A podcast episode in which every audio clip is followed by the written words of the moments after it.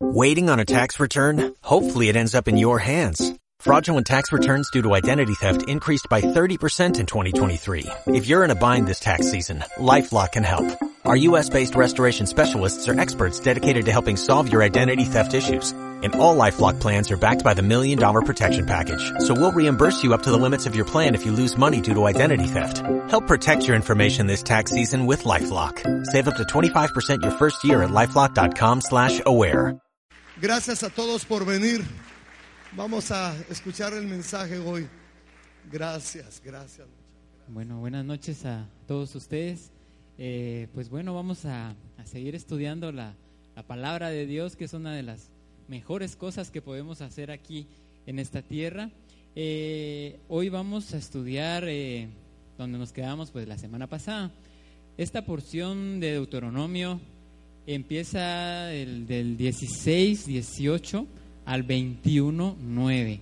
Son casi cuatro capítulos y vamos a, a estudiarlos, vamos a sacar ahí muchas, eh, muchas cosas prácticas para nosotros. A veces leemos la Biblia, pensamos que son solo historias, por ejemplo, todo lo que vamos a ver ahora, pero la verdad que tiene mucha aplicación, tiene mucho que dejarnos a nosotros.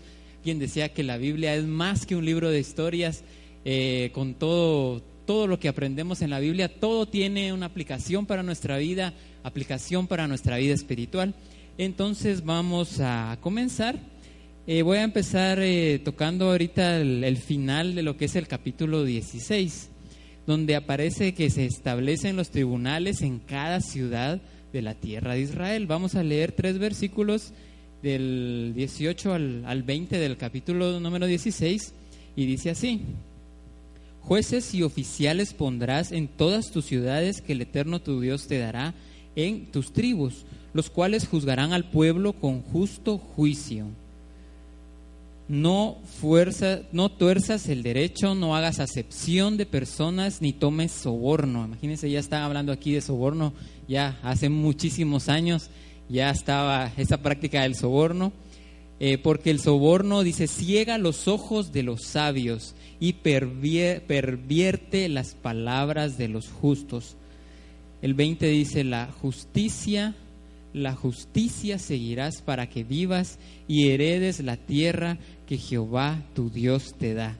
Pues aquí prácticamente miramos cómo pues Dios había mandado a, a poner jueces sobre las ciudades y prácticamente pues es una era un mandato de Dios estos jueces pues tenían que conocer no solo de las leyes, tenían que conocer mucho de la Biblia, ya que pues aquí en la Biblia pues están todas las reglas pues para vivir, tenían que saber mucho de Biblia, tenían que ser muy inteligentes y tenían que saber juzgar, tenían que tener ese don de, de juzgar a la gente, de hacerlo con amor. Y podemos ver que ya menciona ahí el soborno y miramos que en nuestros días pues es algo que se practica mucho, entonces es una es una advertencia a nosotros que no, no se damos lugar al soborno porque leímos que ciega los ojos de los sabios. Entonces, eh, para hablar pues de justicia podemos ver que es, es prácticamente es una ley bíblica lo que miramos ahora pues en nuestro país el sistema judicial las leyes es parte de, de cómo Dios quiere que vivamos porque si no imagínense no sé cómo viviríamos cada quien haría lo que quisiera y Dios dejó establecido esto podemos ver mucho en la Biblia eh, sobre la justicia. Podemos ver, por ejemplo, a Moisés, que es el que está hablando aquí, cuando, no sé si se recuerdan, en, en Éxodo 2, eh, menciona cuando Moisés estaba en Egipto que vio a un egipcio que estaba tratando mal a, un israelita y Moisés ahí sí que se enojó tanto y dijo, no hombre, esto no es justo. ¿Qué hizo? Mató a aquel egipcio y pues por eso después como que se dieron cuenta y después tuvo que salir huyendo de, Egipto porque ahí sí que lo, buscaban a él por lo que había hecho. Pero ya pudimos ver algo ahí en Moisés de justicia, de buscar la justicia, de buscar la justicia. También alrededor de la Biblia, más adelante vamos a encontrar más... Eh, más eh, versos que nos hablan de esto. Un ejemplo es en segunda de Samuel 8:15, aquí nos habla de David, dice, reinó David sobre todo Israel y David administraba justicia y equidad a todo su pueblo, o sea que siempre estaba la justicia. Más adelante en segunda de Crónicas 19, del 4 al 7, aquí nos habla de Josafat, que era en ese tiempo el rey de, de Judá. Dice, habitó pues Josafat en Jerusalén, pero daba vuelta y salía al pueblo, desde Berseba hasta el monte de Efraín, y los conducía al Eterno, el Dios de sus padres. Y puso jueces en todas las ciudades, aquí podemos ver otra vez jueces, en todas las ciudades fortificadas de Judá por todos los lugares. Y estos versos me llaman mucho la atención, me gustan mucho por lo que dice Así que las recomendaciones que le dio a los jueces dice, dijo a los jueces, mirad lo que hacéis, porque no juzgáis en lugar de hombre, o sea que no lo hacen en lugar de ningún hombre, sino en lugar del eterno, en lugar de Dios mismo, es como un representante de Dios, va, que está poniendo la justicia, el cual está con vosotros cuando juzgáis el 7 dice, sea pues con vosotros el temor del Eterno, mirad lo que hacéis, porque con el Eterno nuestro Dios no hay injusticia. Eso me gusta, en el, con Dios, con nuestro Señor, no hay injusticia. Dice, ni acepción de personas, ni admisión de cohecho. Pues aquí, hasta aquí les iba a leer, pues siempre podemos ver en la Biblia, pues que hay siempre como les digo, hasta ahora se sigue practicando el sistema judicial, todo lo que hay en las leyes en todos los países. Eh, bueno, y ahora viene la, aplicación a nosotros. ¿Qué, ¿Qué, aprendemos de esto? Me gustó esta frase que la leí y se las quería poner porque a veces se le queda a uno más leyendo las cosas. Dice, cada uno de nosotros es un legislador y a la vez juez, ya que siempre tomamos decisiones siempre hacemos juicios, legislamos lo que debemos hacer o sobre lo que hemos hecho. Yo creo que aquí sí entramos todos, va siempre estamos viendo qué decisión tomar, estamos viendo qué, qué hicimos en nuestro día, podemos pasar una revisión, qué hicimos, qué dejamos de hacer, y entonces somos tipos de jueces en nuestra propia vida. Entonces, pero a veces ahí sí que lo que más nos llama la atención en esto es juzgar a los demás. Yo creo que todos lo hemos hecho y es tan fácil juzgar a otro, es tan fácil ver a otra persona que cómo viene vestido, que qué hizo, decimos si hubiera estado en su situación hubiera hecho tal cosa, pero la verdad que lo que tenemos que hacer es juzgarnos principalmente a nosotros mismos. Y a veces eso es lo que más cuesta, a veces lo evadimos y no lo queremos hacer, pero tenemos que hacerlo. Y aquí voy a leer algo en Mateo que dijo Jesús acerca de cómo juzgarnos, cómo juzgar está en Mateo 7 del verso 1 al 5. Jesús ahí sí que resume muy bien toda esta, esta parte del juicio, de cómo tenemos que juzgar. Y Mateo 7 dice, no juzguéis para que no seáis juzgados. Porque con el juicio con que juzgáis, seréis juzgados, y con la medida con que medís, os será medido. O sea, así como juzgamos nosotros, así nos van a juzgar a nosotros. Dice el 3, ¿por qué miras la paja que está en el ojo de tu hermano y no echas de ver la viga que está en tu propio ojo? O sea, a veces nos miramos a tal vez detalles pequeños en la vida de otros y tal vez nosotros estamos peor y queremos arreglar al otro, pero primero tenemos que empezar con nosotros. El verso 4 dice, ¿o cómo dirás a tu hermano, déjame sacar la paja de tu ojo y he aquí la viga en el ojo tuyo? En el verso 5 dice, hipócrita, saca primero la viga de tu propio ojo y entonces verás bien para sacar la paja del ojo de tu hermano. O sea, aquí Jesús nos dice, primero examinémonos nosotros, juzguémonos a nosotros mismos. Eh, voy a regresar un poco en el, en el verso 2.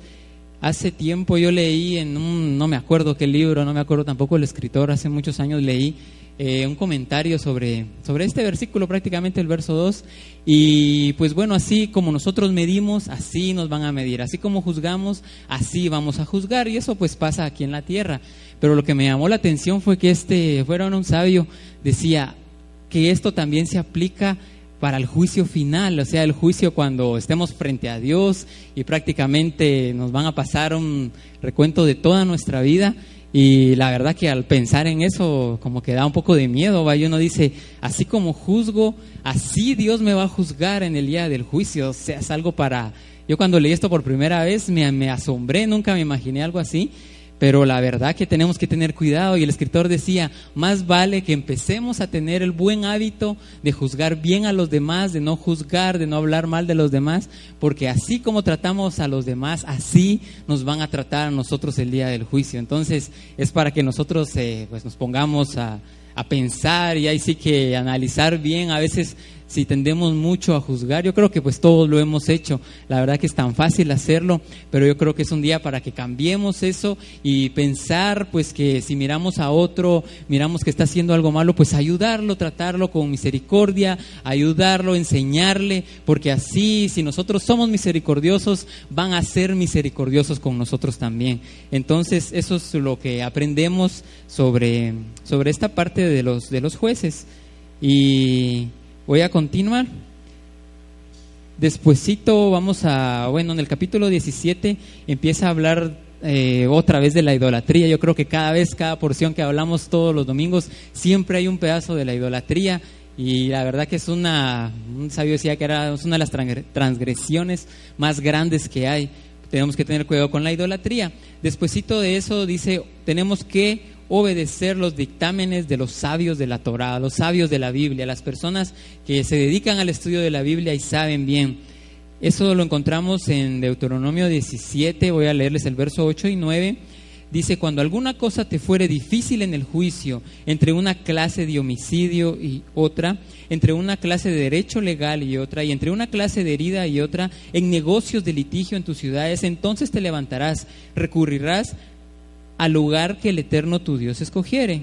Y vendrás a los sacerdotes levitas, al juez que hubiera en aquellos días, y preguntarás, y ellos te enseñarán la sentencia del juicio. O sea, prácticamente es para nosotros también, si algo no sabemos, pues tenemos que ir a, las personas que saben. Y en el 11 dice, según la ley que te enseñen, según el juicio que te digan, harás no te apartarás ni a diestra ni a siniestra de la sentencia que te declaren. O sea, prácticamente nos manda pues a obedecer, en nuestro caso pues a nuestro líder espiritual, a nuestro pastor, obedecer pues a nuestros padres, pues que obviamente pues Dios los ha puesto para, para instruirnos y es una pues una enseñanza que no cabe de más pues recordarnos. Eh, también en el 17, un poco después, viene el mandamiento de nombrar un rey israelita. Eh, bueno, este, este mandato, bueno, en ese tiempo cuando se escribió este libro de Deuteronomio, pues no, no había rey, es cierto, Moisés era el líder, pero no era así un rey como tal, el rey prácticamente pues era Dios.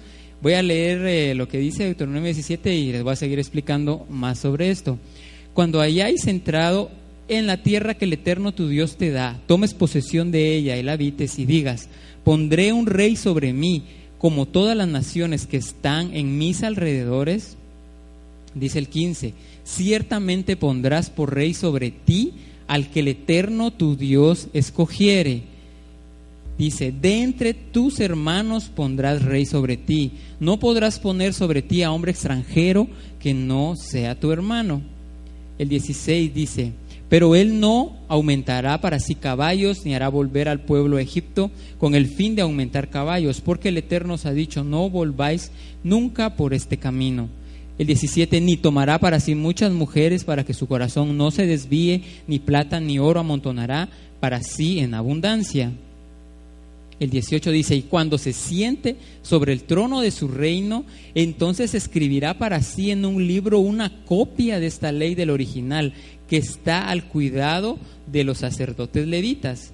Y lo tendrá consigo y leerá en él todos los días de su vida para que aprenda a temer al eterno su Dios, para guardar todas las palabras de esta ley y estos estatutos para ponerlos por obra. Aquí estamos viendo que tenía que escribir prácticamente, bueno, en ese tiempo estaban solo estos cinco libros, tenía que escribir todos los cinco libros y tenerlo ahí. Yo creo que aquí hay un buen eh, consejo pues para sin medio de nosotros pues hay un, va a haber un futuro presidente, algún diputado, un alcalde, yo qué sé, primero Dios, así sea, pues nunca tenemos que olvidarnos de la ley, nunca tenemos que olvidarnos de la palabra de Dios. Prácticamente el rey tenía que hacer una copia, imagínense en ese tiempo no habían computadoras, eh, entonces era a mano, no sé cómo le hacían para escribir. Tenía que escribir prácticamente estos cinco primeros libros completamente con, eh, exactamente como estaba, escribirlos él, tenerlos ahí, se dice también que en sus tiempos libres tenía que leerlo y para no, para siempre estar pues eh, conforme a lo que dice la palabra de Dios. Aquí podemos ver pues que, que un cargo público, cualquiera que sea, no solo, bueno, se llenan muchos requisitos sobre saber bastantes cosas sobre administración y yo qué sé qué más, Pero además de eso, lo principal es la palabra de Dios, la palabra de Dios, saber la palabra de Dios. El 20 dice, para que no se eleve su corazón sobre sus hermanos, ni se aparte del mandamiento a diestra ni a siniestra, a fin de que prolongue sus días en su reino, él y sus hijos, en medio de Israel. Aquí pues podemos ver también pues que dice, pondrás como rey a uno de tus hermanos. O sea, si nos está hablando a nosotros, quiere decir alguien que sepa la palabra, alguien que tenga temor de Dios. Más adelante en Primera de Samuel 8, 5 al 7 eh, como les decía, no había rey. Después vino, el tiempo de los jueces en Israel. Samuel, pues era prácticamente como el líder, pero el rey prácticamente era Dios. Él era el que hablaba a través de Samuel, se hacía pues todo lo que Dios decía. Pero aquí en primera de Samuel 8:5 vino el pueblo ante Samuel y le dijo: He aquí, Tú has envejecido y tus hijos no andan en tus caminos. Por tanto, constituyenos ahora un rey que nos juzgue, como tienen todas las naciones. Aquí, pues, dicen muchos comentaristas que he leído que la gente, como miraba a todos los países, a todas las tierras con su rey, ellos también querían un rey. O sea, el motivo no fue tanto para cumplir lo que decía la palabra de Dios, sino que el motivo era como para hacer lo que estaban haciendo las demás naciones. En el verso siguiente, por eso dice que por eso no agradó a Samuel esta palabra, que dijeron, danos un rey que nos juzgue. Y Samuel oró al Eterno. Y dijo Jehová a Samuel, oye la voz del pueblo en todo lo que te digan. O sea, le dijo, si ellos quieren un rey, pues vamos a ponerles un rey. Pero después dijo, pero no te han desechado a ti, sino a mí me han desechado, para que no reine sobre ellos sea, aquí prácticamente podemos ver que Dios era el rey, Dios fue el primer rey y a través de Samuel pues se llevaban a cabo todos los estatutos, todo lo que tenía que hacer el pueblo de Israel. Pero ¿qué hizo el pueblo? Dijo, danos un rey, danos un rey. Vino Samuel, vino a orar ante Dios, Dios le dijo, basta, bueno, ah, si quieren un rey, pues vamos a, vamos a escoger un rey. Pero eh, vino Samuel, se sintió mal porque dijo, sintió que a él lo estaban desechando. Y Dios que le dijo, no te están desechando a ti, a mí, dijo Dios. Imagínense, o sea, prácticamente como que estaban sacando a Dios y querían a un rey. Y ahora, pues, eh, después, eh, después de, esta, de, este, de este pasaje, Podemos ver más adelante, pues se escogieron a Saúl, se convirtió en rey, después de Saúl vino David, después Salomón, pero si podemos ver en ese entonces Dios escogía al rey, Dios escogía al rey. Entonces podemos ver cómo empezó, a por así decirlo, a bajar la, la calidad. Primero el rey era Dios, era Dios mismo. Después ellos pidieron un rey y cierto, había un rey, pero Dios mismo lo escogía. Podemos ver en todas las escrituras, Dios escogió a David, incluso Samuel cuando fue a la casa de Isaí, vio a todos sus hijos y ni se imaginó que, que David iba a ser el rey, incluso ni estaba en esa reunión. Dios le dijo, no, ninguno de estos es. Y le, preguntaba, le preguntó a Isaí, a Isaí, ¿tenés otro hijo? Y él, ah, sí, hay otro por allá, está cuidando, las, es un pastor, está cuidando las ovejitas. Y pues manda a llamarlo y Dios le dijo, él va a ser el rey. Dios escogía al rey. Y ahora, ¿qué pasa? Pues ahora en nuestro, en nuestro tiempo, la verdad que está lo que se llama la democracia, que es cuando votamos y elegimos a, así que a todos los, cargos públicos, presidente, alcalde, etcétera. Pero podemos, eh, a lo largo de las escrituras, no existe pues ningún lugar donde podamos ver que hicieron votación para hacer algo. La verdad que esa fue una idea que se dio mucho después, yo creo que fue por los griegos. Eh, pues es una idea, por decirlo, no es, no es bíblica, por decirlo así, porque podemos ver en la Biblia, Dios siempre ponía, incluso cuando cuando estaban buscando al sucesor de Judas, eh, se recuerdan que habían 11 apóstoles, tenían que escoger al, al, que iba a quedar en lugar de Judas. Eh, esto está en Hechos 1 o 2, me parece. ¿Y qué fue lo que hicieron? Habían dos candidatos, estaba Matías y a otro que le llamaban Justo. Y dijeron, no dijeron, bueno, vamos a hacer una votación a ver quién tiene más votos. No, ¿qué fue lo que hicieron? Echaron suertes. Y pareciera como que como estaban jugando, saber, ¿va? no sé si echaron una ficha o qué sé yo, pero Dios se manifestaba por medio de eso y bueno, ahora como les decía ahora en este tiempo, pues nosotros tenemos, por decir así, cierto poder para elegir y lo peor de todo es que a veces no elegimos bien. La verdad que aquí en estos pocos versos que leímos nos dan una pauta exactamente qué es lo que tenemos que hacer para elegir, ya que tenemos así ahí sí que ese privilegio, por así decirlo, para escoger a nuestras autoridades. ¿Qué es lo que acabamos de leer? Tiene que ser una persona entre nuestros hermanos, o sea, una persona que crea lo mismo, que sepa de la palabra de Dios, que tenga temor de Dios, porque ese es el ahí sí que el principal requisito para gobernar ya sea una ciudad, un pueblo, incluso un país entero, mucho más. Entonces es una, ahí sí que es una aplicación tan, tan, que la tenemos que tomar pues tan a pecho. Cuando, bueno, no sé cuándo van a hacer las elecciones, yo creo que el otro año, dentro de dos años, no sé, pero no se van a recordar de eso que les estoy diciendo. Siempre tenemos que escoger a alguien de nuestros hermanos, alguien que conozca la Biblia, que conozca las Escrituras, porque así nuestra ciudad, nuestro país va a ser más bendecido. Amén. Entonces esto es lo que, lo que, tiene que tenía que decirle sobre el rey. Eh, asunto sobre este rey, ya vemos que también el rey no, no solo su, su rol, su trabajo era administrar, sino que era espiritual también, él tenía que saber mucha Biblia, el, prácticamente el nivel espiritual dependía mucho del rey en aquellos tiempos, yo creo que ahora también es así, el nivel espiritual de toda una nación depende del presidente, depende de las personas que estén al frente del país. Eh, voy a continuar. Ah, bueno, aquí también les había puesto un texto en Primera Reyes 11.4 sobre, vimos que una de las prohibiciones que tenía que tener el rey es que no tuviera muchas mujeres. Esto lo podemos ver aquí muy bien eh, ejemplificado en la vida de Salomón. Dice, cuando Salomón era ya viejo, sus mujeres, sabemos pues que Salomón tenía muchas mujeres, decía, inclinaron su corazón tras dioses ajenos y su corazón no era perfecto con el eterno su Dios, como el corazón de su padre David. O sea que ahí sí que sus mujeres lo, lo perdieron, por así decirlo, y lo llevaron a, adorar a otros dioses. Eh, voy a continuar. Eh, ya con otro tema, dice no realizar las costumbres paganas. Eso está ya en Deuteronomio 18. ¿Cuáles son estas costumbres que nos habla aquí Deuteronomio en estos versículos? Deuteronomio 18:9 dice, cuando entres a la tierra que el Eterno tu Dios te da, no aprenderás a hacer según las abominaciones de aquellas naciones.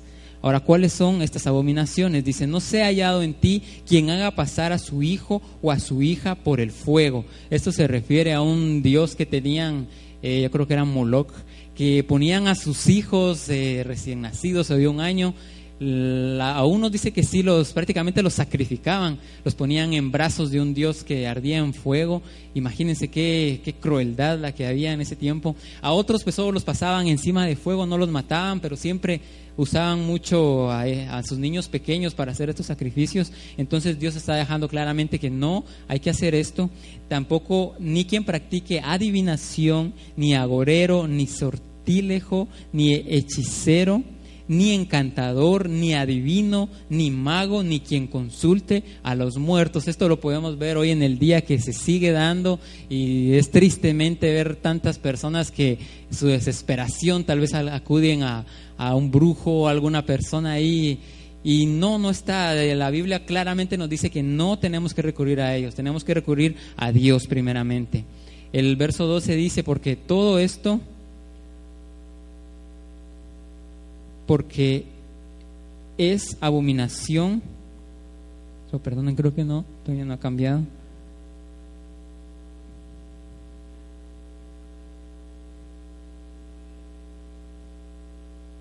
Aquí estoy regresando.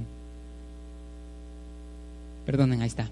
Porque es abominación para con el Eterno cualquiera que hace estas cosas. Y por estas abominaciones el Eterno tu Dios echa estas naciones de delante de ti. Y el siguiente verso me gusta, dice, perfecto serás delante del eterno tu Dios. Entonces claramente aquí vemos algo que se aplica también muy bien para estos días, de no consultar con hechiceros, ni adivinos, ni brujos, ni cuanta cosa hay ahora en el, eh, en el mundo, incluso podemos ver que por internet ahora es tan fácil hacer todo, pero no tenemos que hacerlo. Dios claramente nos dejó que primero busquemos a Él, busquemos su palabra y ahí vamos a encontrar absolutamente todo lo que nosotros necesitamos. Ahora, em, hay otro, hay otra prohibición aquí de mover los mojones del territorio para ganar tierra. Esto también se, lo miramos mucho hoy en día. En el verso 14, a esto ya está ya me pasé al capítulo número 19. 19:14 dice, en la heredad que poseas en la tierra que el Eterno tu Dios te da, no reducirás los límites de la propiedad de tu prójimo que fijaron los antiguos. O sea que respetemos ahí sí que los límites de nuestras casas, de nuestros terrenos. Hay que, imagínense, hasta eso está en la Biblia. Como les digo, en la Biblia prácticamente encontramos todo, todas las reglas, todo lo que necesitamos para vivir. Cosas que tal vez uno hasta ni se imagina, pero aquí están en la Biblia. No tenemos que robar tierra, no tenemos que robarle a otro. Cualquier cosa, puede ser hasta, hasta un empleo, por ejemplo, si miramos a otro que tiene un buen empleo y tal vez eh, otro quiere ese empleo y va ahí sí que hacerle una mala jugada con tal que saquen al otro del puesto para él ganarlo, mm, todo eso no, no tenemos que hacerlo, es contra la, voluntad de Dios. Eh, en el capítulo, pues eh, el, el 18, el que acabamos de pasar, pues solo leímos bueno, no leímos mucho, solo, solo fue lo de, me recuerdo que fue lo que leímos en el 18, fue lo de así, ah, lo de no consultar a, brujos, hechiceros. En este capítulo vamos a encontrar también eh, las porciones de los levitas, que los levitas pues no tenían, ahí sí que heredad eh, en la tierra, los levitas servían prácticamente en la casa de Dios, servían en el templo, ellos eran los que prácticamente vivían ahí. En este 19 vamos a encontrar también sobre las ciudades de refugio, eh, sobre los testigos también que tenían que haber sobre un juicio, pero no, no voy a tocar estos temas, me voy a saltar ahora hasta el 20, pero sí les exhorto a que lean su Biblia porque como les digo, cada semana es bastante, bastantes versos los que se miran y aquí solo hago, como les digo, un pequeño resumen de pequeñas cosas que he aprendido para, para que nos sirvan, son leyes de, de vida. Ahora viene el capítulo 20 y son las leyes sobre la guerra. Las leyes sobre la guerra. ¿Y qué es lo que nos habla aquí? Solo vamos a leer los primeros cuatro versos. Dice, cuando salgas a la guerra contra tus enemigos, si vieres caballos, carros, un pueblo más grande que tú, no tengas temor de ellos, porque el Eterno tu Dios está contigo, el cual te sacó de tierra de Egipto. El verso 2 dice, cuando os acerquéis para combatir, se pondrá en pie el sacerdote y hablará al pueblo. Esta es una promesa también para nosotros, dice, y les dirá, oye Israel, vosotros os juntáis hoy, hoy en batalla contra vuestros enemigos, no desmaye vuestro corazón, no temáis, ni os azoréis, ni tampoco os desalentéis delante de ellos porque el Eterno vuestro Dios va con vosotros para pelear por vosotros contra vuestros enemigos para salvaros. Aquí pues era cuando Israel tenía que batallar, tenía que ganar algunas tierras, aunque más adelante en el verso 10, 11 y 12 de este capítulo, lo que hacían los israelitas era primero iban a hablar, o sea, prácticamente en son de paz, va a decir, hagamos la paz, eh, no era prácticamente entrar a guerrear de una vez, sino que mandaban, eh, ahí sí que mensajeros, ponían eh, como los requisitos, diciendo, diciendo hagamos paz, no entremos en guerra, sino que solucionemos todo de una manera más fácil y si el enemigo se pues decían, no, hay que, hay que guerrear y entraban con guerra, pues entonces también ellos. Pero aquí vemos la promesa de Dios eh, estaba con ellos. La verdad que siempre han habido milagros, siempre miramos en la Biblia que el pueblo de Israel cuando entraba en guerra siempre eran menos, siempre eran tal vez menos expertos en guerra, pero siempre Dios los ayudaba y siempre ganaban. Ahora, ¿qué es lo que, qué aplicación tiene para nosotros? Yo creo que no vamos a ir a guerrear ahorita con otro país o qué sé yo, ¿va? no, no es nuestro, nuestro llamado el hacer eso, sino que eh, lo que lo que aprendemos aquí es pues que nuestra, nuestra batalla no, no es eh, contra sangre, no es contra carne. Esto está muy bien explicado en el siguiente texto que les voy a poner. Bueno, perdón, creo que no, no lo traigo aquí, pero está en, en Efesios 6.12. Efesios 6.12 dice, nuestra lucha no es contra sangre ni carne, o sea, no es contra personas, no es contra algo que yo pueda ver, algo físico, no, nuestra lucha es espiritual, nuestra lucha es, eh, en el verso dice, contra huestes de maldad, contra potestades, o sea, son cosas espirituales, nuestra lucha no es físicamente. En aquel tiempo, pues ellos tenían que ganar la tierra de Israel. Dios les había prometido muchas cosas. En el libro de Josué podemos ver cómo vencieron a 31 reyes y lograron entrar a la tierra prometida. Pero ahora en este tiempo, esos 31 reyes es una parte espiritual, es algo que nosotros tenemos que ganar espiritualmente. Es una batalla prácticamente que se lucha dentro de nosotros para empezar. Y aquí viene esta frase que me gustó también y la quise copiar dice, nuestras malas acciones, el no obedecer los mandamientos es el alimento de nuestro mal instinto. O sea, aquí en acciones pueden entrar también nuestros malos pensamientos, nuestras malas confesiones, nuestras malas palabras. El no hacer la voluntad de Dios viene a alimentar nuestro mal instinto. ¿Y qué es el mal instinto? Es la parte dentro de nosotros que pues no, que está así que para, para como un oponente, como algo que es una lucha que hay dentro de nosotros. Yo creo que todos nosotros tenemos esa lucha, ningún ser humano se, se escapa de eso, Dios así nos creó, pero es, es, un, es para desafiarnos, para sacar así que lo mejor de nosotros. Ese mal instinto fue puesto pues desde el pecado de, de Adán y Eva, que el mal todo lo tenemos adentro. Siempre tenemos algún deseo de hacer algo malo, algún deseo de no hacer los mandamientos, de desobedecer, pero esa es nuestra lucha en estos tiempos. Ahí tiene que empezar nuestra lucha con nosotros mismos. ¿Y cómo alimentamos ese nuestro mal instinto? ¿Cómo lo hacemos más fuerte? Con nuestras malas acciones, con el no obedecer la palabra de Dios, con a veces hablar mal, con confesar mal, con pensar mal y tener así que ideas malas, pensamientos crueles, pensamientos de maldad. Entonces es un llamado para nosotros para que nos santifiquemos y nos apartemos para Dios, nos apartemos para Él. Y la verdad, pues aquí, hasta aquí voy a, voy a terminar el, prácticamente toda esta, esta porción. Y pues quiero contarles una, una pequeña historia, pues no sé si ocurrió en verdad o no, solo es un cuento, pero viene a ejemplificar muy bien todo esto de, de, nuestra lucha interior, nuestra lucha de cómo tenemos que, así que juzgarnos a nosotros mismos y no a los demás. Resulta que había una, una persona, pues que era un, tenía su finca, puede ser un campesino, no sé, total que recogió toda su, cosecha y venía él con su carreta con su cosecha, pues no sé de qué, ¿va? Imagínense ustedes de, de, lo que sea. Iba a entrar en la puerta de su, de su granero, de su casa, y no podía entrar porque era tanta la, la cosecha que él llevaba que no podía entrar a, su granero, a su casa, y quería pasar y topaba y no podía. Y pero esta persona como que no, bueno, no era muy inteligente, que digamos, seguía intentando y seguía intentando. En eso apareció otra persona y le dice, ¿qué, qué estás haciendo? Eh, el otro era muy listo, era un vendedor y le dice, mira, te presento este nuevo invento, ¿va? pero era unos eh, eh, binoculares, creo que binoculares se llamaban anteojos, le dicen algunos. No, anteojos es otra cosa, ¿va? estoy equivocando. No son binoculares, son o largavistas, es que le dicen. Largavistas binoculares le dicen, mira, este es un nuevo invento, con este vas a poder hacer más grandes las cosas.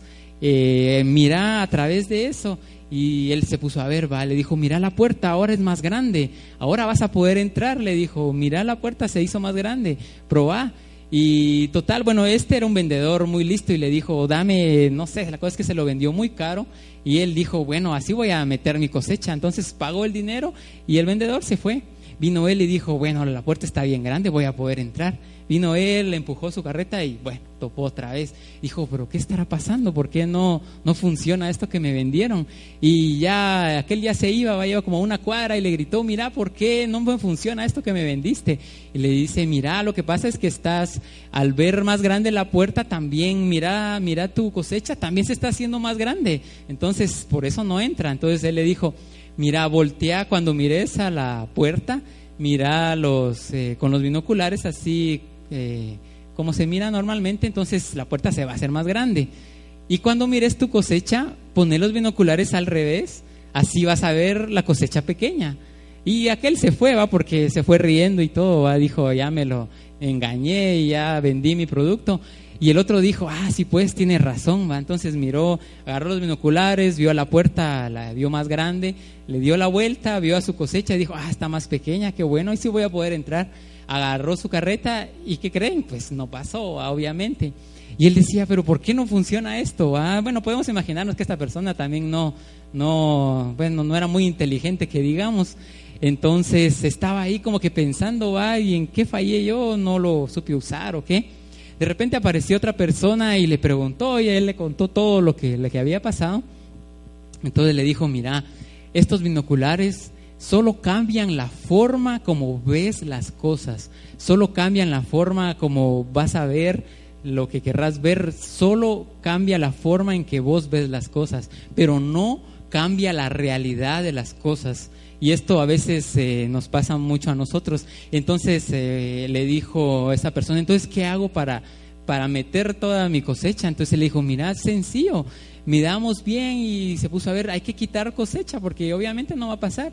Quitemos la cosecha que sobra y después la metemos. y el otro hasta ahí se dio cuenta y dijo, ah, sí, pues estaba fácil la solución. Pero, ¿qué nos viene a enseñar todo esto?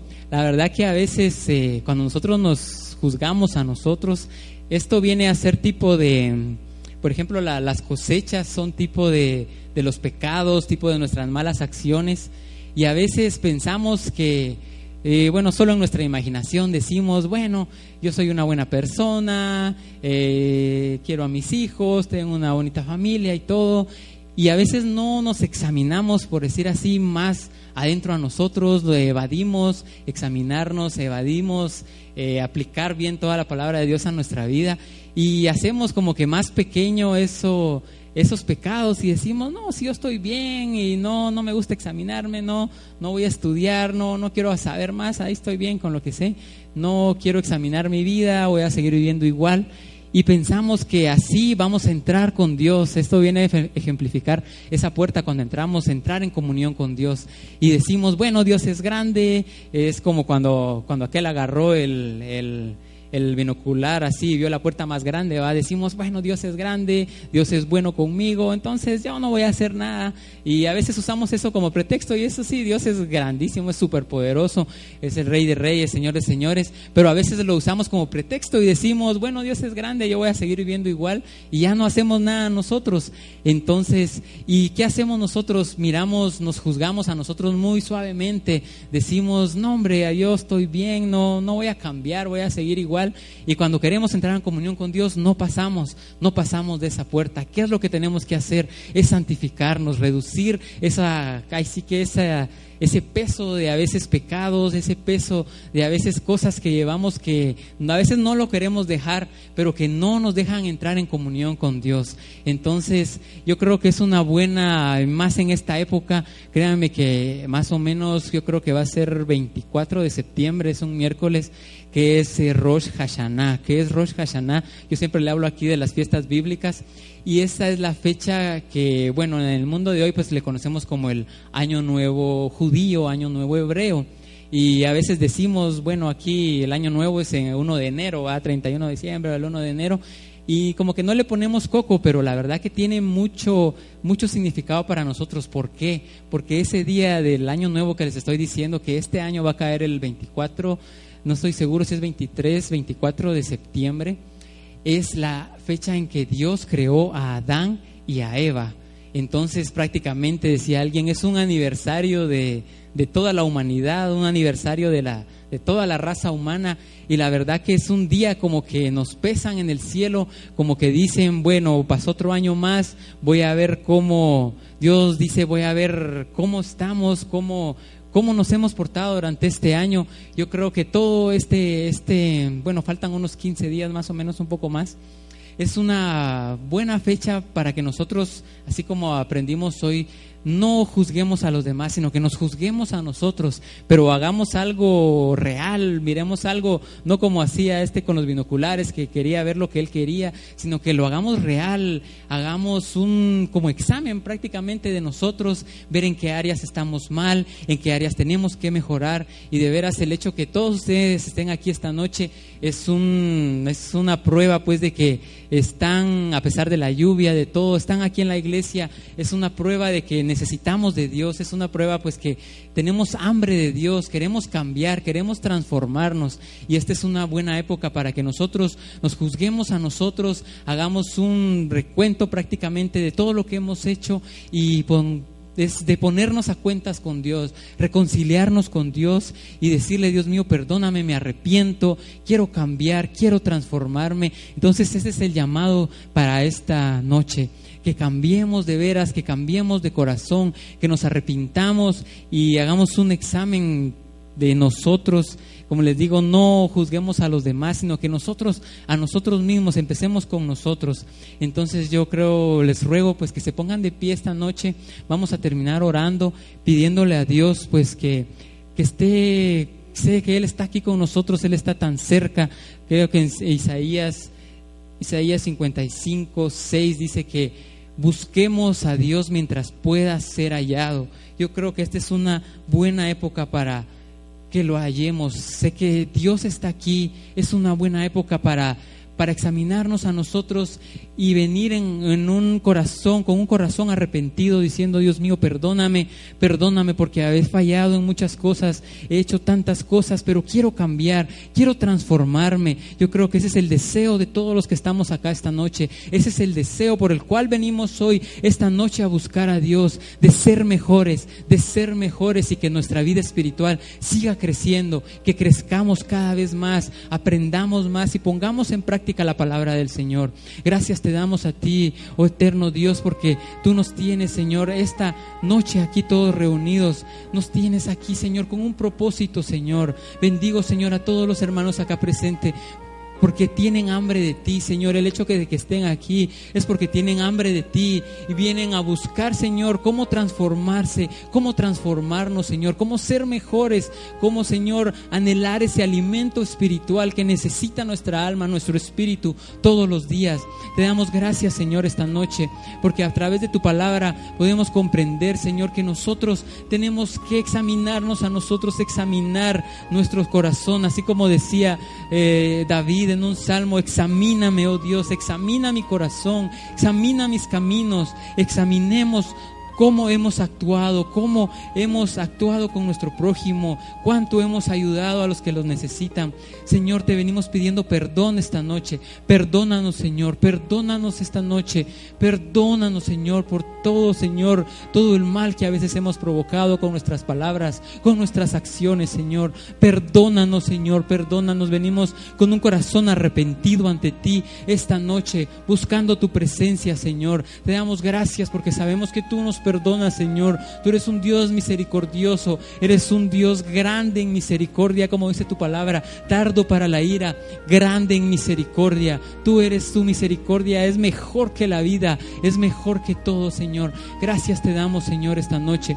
Queremos cambiar, queremos transformarnos, queremos, Señor, hacer un compromiso, Señor, de seguir tu palabra, de así que elevarnos más espiritualmente, de, Señor, mejorar nuestra vida espiritual para así, Señor, traer tu luz al mundo, Señor. Gracias te damos esta noche. Gracias te damos, Señor, porque tu palabra es luz, tu palabra nos enseña, tu palabra, Señor, nos guía, tu palabra nos guía y ayúdanos, Señor, a vencer ese mal instinto que hay dentro de nosotros, Señor, que muchas veces nos aparta de ti, muchas veces, Señor, hace que no, no te busquemos como debemos de hacerlo, pero queremos, Señor, esa batalla ganarla, ganar esa Señor, y así ser luz, Señor, en este mundo y ayudar a las personas que lo necesiten. Gracias te damos esta noche, Señor. Gracias, gracias por tu palabra, gracias por todo lo que nos has dejado, gracias por tu enorme bondad hacia nuestra vida. Gracias, eterno Dios, seas bendito tú, Señor. Gracias, Señor, gracias. Gracias te damos, amén. Creo que podemos terminar dándole un fuerte aplauso al Señor esta noche. Amén.